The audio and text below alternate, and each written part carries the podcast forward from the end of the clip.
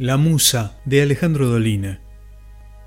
Los antiguos creen que los artistas no eran sino instrumentos de los dioses. La inteligencia, la destreza, el rigor de los aprendizajes, de poco servían sin la intervención de las musas.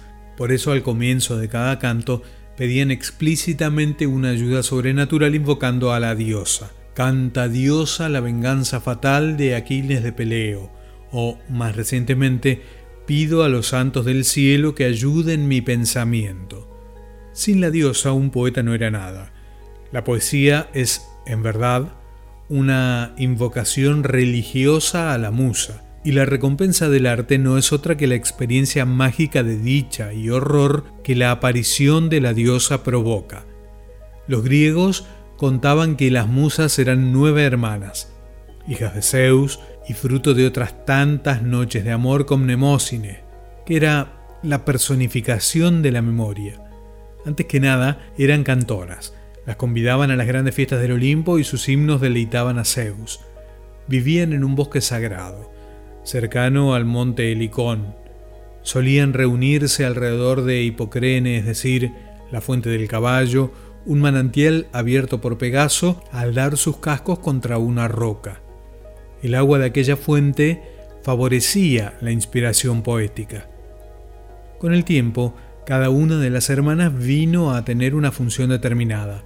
Calíope se ocupó de la poesía épica, Clio de la historia, Polimnia de la pantomima, Euterpe de la flauta, Terpsícore de la danza, Erato de la lírica coral, Melpómene de la tragedia, Talía de la comedia, Urania de la astronomía. En los mitos escandinavos, Odín consiguió hacerse con unos frascos de miel y de sangre fabricados por los enanos y que son el secreto de la poesía. Por eso habla siempre en verso. La psicología, esa colección de mitos de nuestro tiempo, desmiente la intervención de la diosa y la reemplaza por otros estímulos menos convincentes. Lo cierto es que el artista siente a veces que le dictan o le cantan en el oído, o mejor todavía, siente que una fuerza que le es exterior lo impulsa a cumplir los arduos trabajos del arte. Se trata, es necesario decir, de fuerzas mucho más poderosas que las encarnadas por el ansia de fama, dinero o distinciones. En rigor, no puede hablarse de placer de la creación artística porque esta creación no siempre es placentera y la mayoría de las veces está rodeada de unas penurias tales que es necesario un enorme valor para evitar el desaliento. Algunos deterministas sostienen que, a falta de musa, el artista es el inevitable resultado de las circunstancias sociales, económicas y políticas. Es decir, que examinadas las condiciones de una región en un momento histórico determinado, es posible conjeturar qué clase de obras se acuñarán allí.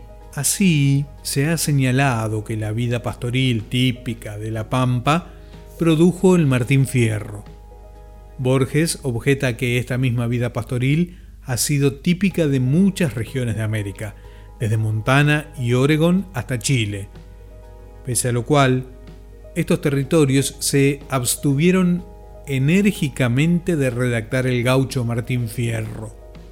Ciertamente, lo social y lo económico influyen en el arte, pero es imposible saber de qué modo el artista puede acompañar a su época o resistirla.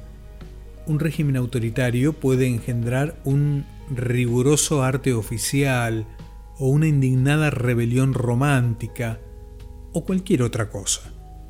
Durante mucho tiempo me ha gustado creer que el verso perfecto estaba al final de un camino lleno de espantos y pena.